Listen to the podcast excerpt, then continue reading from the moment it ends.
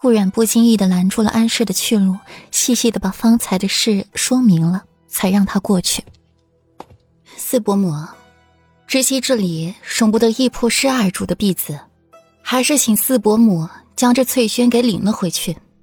顾然凤眸森然的望了一眼翠轩，说不闻道不尽的冷意，唇角扬起的细微弧度，冷血非凡。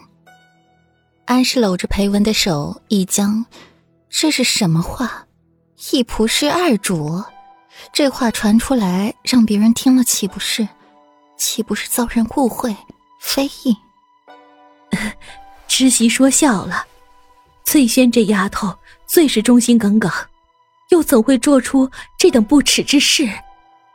安氏尴尬一笑，抬头又才注意到这间屋子有许多贵女在，一时哑言：“四伯母。”翠轩原是在四伯母身边伺候，四伯母见戚云轩萧条无人，特意把翠轩送给了直喜，直喜感激不尽，待翠轩就如亲人一般，自问不曾亏待。只是这翠轩时时回陈水轩伺候四伯母，还给六弟煎药，这本不是大事，只是翠轩昨个儿煎完了药，今儿个六弟便失声了，幸好有陈太医在，查清了来龙去脉。知晓六弟因何中毒，若是今儿个没有陈太医，这翠轩不过是去了一趟陈水轩，回来后六弟便出了事，也难免别人不会怀疑。冤枉我这个世子妃心思毒辣，特意派人去给六弟下毒，讽刺世子爷娶了一个毒妇回来，倒是也是伤了和气，倒叫幕后真凶看了笑话。顾软柔柔一笑。话里话外在说这件事是安氏主导的，你若真心疼惜这个世子妃，便不会让翠轩一仆侍二主，可见是有私心在其中。若是今日陈太医不在，便不会有人知晓裴文和鹦鹉中何毒，便会将目光锁定在了去过陈水轩的翠轩身上，而这翠轩现在是顾染身边的丫鬟。大家就会想到是顾阮利用的翠轩，指使了翠轩。顾阮狼心狗肺，以德报怨。你这个四伯母和裴文是被陷害冤枉，从头到尾都是受害者，实在高明。既然如此，这丫鬟便交由侄媳处置吧。安氏面容有些扭曲。四伯母。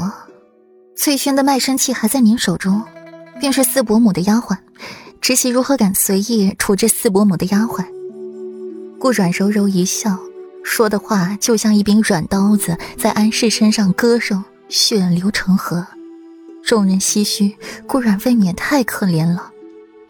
沈三小姐，虽然这鹦鹉不会说了，可这情谊犹在，本妃定会好好的照顾他，让他活得好好的。沈阳退后半步，眼底有一丝疯狂，看着顾软，浮现出了一丝冷笑。看来自己是小瞧了这个庶女。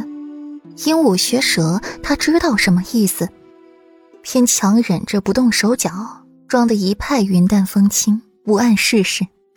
一转眼，他就把鹦鹉说话的能力解决掉，毁掉他的骄傲，没有尊严的活着，还要放在身边养好。让他光鲜亮丽的活着，这是什么意思？向我示威吗？让我也同这鹦鹉一样吗？毁掉我的骄傲，让我在他的脚下过活，还要活得好好的。有劳世子妃了。沈央闭了闭眼，敛去眼底的神色。解决完这件事，大家又才回到属于自己的位置。顾软靠在凉亭的朱红色的柱子上，闭着眼感受着和风，唇角泛起冷笑。本来裴文的药方是没有半夏这味药材的，还得多亏了裴玉，知道翠轩会去给裴玉煎药，顾软才给鹦鹉喂了半夏，又在水里放了少量的半夏，给人一种是翠轩接触过半夏，然后不小心碰了水的错觉。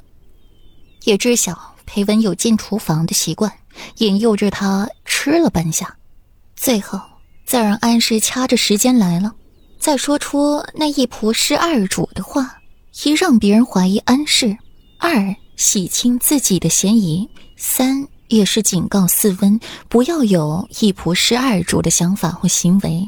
他顾阮容不得这样的人。最后虽然没有那些贵妇们在场，可那些闺阁千金却也不是省油的灯，而沈央需敲打。听说你保了六弟。